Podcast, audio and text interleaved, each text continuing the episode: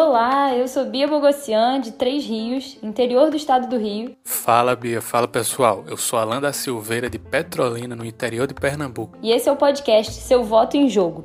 As eleições municipais desse ano estão batendo na porta. Você já sabe quais critérios avaliar na hora de escolher seu candidato? Eu e o Alan somos amigos de formação política pelo Renova BR e por aqui vamos conversar sobre temas atuais e entrevistar pessoas que, assim como a gente, estão querendo mudar o Brasil. Nesse episódio nós vamos falar sobre o vereador. É, você sabe qual a função dele e o que é que ele deve fazer na sua cidade? Pois é, muita gente acha e costuma ficar pensando que vereador não faz nada. E eles passam essa impressão às vezes, Bia. Mas isso está completamente errado. Uma boa Câmara de Vereadores significa uma boa cidade. O vereador existe nesse país aqui desde a época do Império. E até o início dos anos 60 ele era um cargo não remunerado. E o vereador ele representa a população da cidade em um parlamento municipal. E olha, o termo vereador é exclusivamente do português, pois ele vem de verificador. Interessante, né? E é esse justamente o principal papel de um vereador: fiscalizar a prefeitura, verificar o que é está sendo feito. Verdade, Alan. Nas aulas do Renova BR, a gente sempre relembrava as principais funções de um vereador, né? Porque, apesar de parecerem um pouco óbvias, grande parte da população não sabe. São elas: legislar, fiscalizar e representar. E isso não é nenhum bicho de sete cabeças. Basicamente, legislar é propor e votar leis. Fiscalizar é acompanhar e cobrar o trabalho da prefeitura. E representar é fazer valer o voto da pessoa que confiou em você, sendo um bom líder público. Pois é, Bia, é exatamente isso. Não dá pra gente achar que ser vereador é só distribuir cesta básica, entregar carrada de areia ou ficar passando o amigo na fila do atendimento em um postinho. Porque geralmente isso acontece, mas isso está completamente errado, viu? Aqui na minha cidade, e acho que em todo o país, tem muito disso.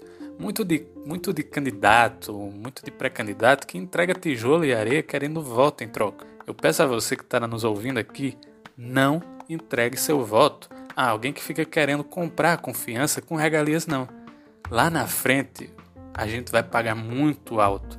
Porque quando não temos um bom parlamento, um parlamento responsável pela cidade, a cidade fica largada ao Deus dará. E olha, após essa pandemia, nossas cidades vão precisar muito de bons vereadores que sejam comprometidos com a cidade e com o povo das nossas cidades. Nós vamos precisar nos reconstruir e um parlamento responsável é muito importante para isso. Carrada de areia, acho que é uma gíria aí do sertão, viu? Mas pode ter certeza que é um costume que também acontece por aqui. E infelizmente, com as consequências da crise, da pandemia, a tendência é de que a compra de votos aumente, já que muita gente está em situação de vulnerabilidade, sentindo na pele essas consequências, né? Mas a gente tem que lembrar que as soluções para isso não devem ser imediatistas, nem eleitoreiras, e sim planos de promoção social municipais consistentes. É aquela coisa, né? Não acreditem em candidatos que tragam propostas rasas para problemas complexos. pois é, Bia, nesse Brasilzão o que mais tem é gíria, mas também o que mais tem é ação ruim se repetindo. É por isso que a gente tem que saber que é importante mudar. Ó, a gente agora a gente já tem que se despedir. Eu agradeço muito a quem nos ouviu até aqui, quem chegou até o fim desse nosso relato. A nossa missão vai ser sempre a de te deixar bem mais informado para te ajudar na escolha esse ano, que é uma das escolhas mais importantes da nossa geração.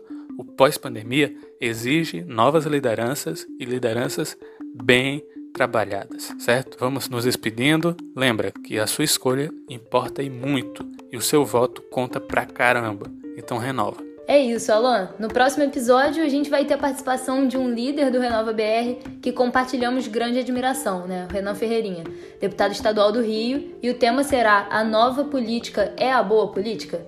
Fica aí a reflexão e até já.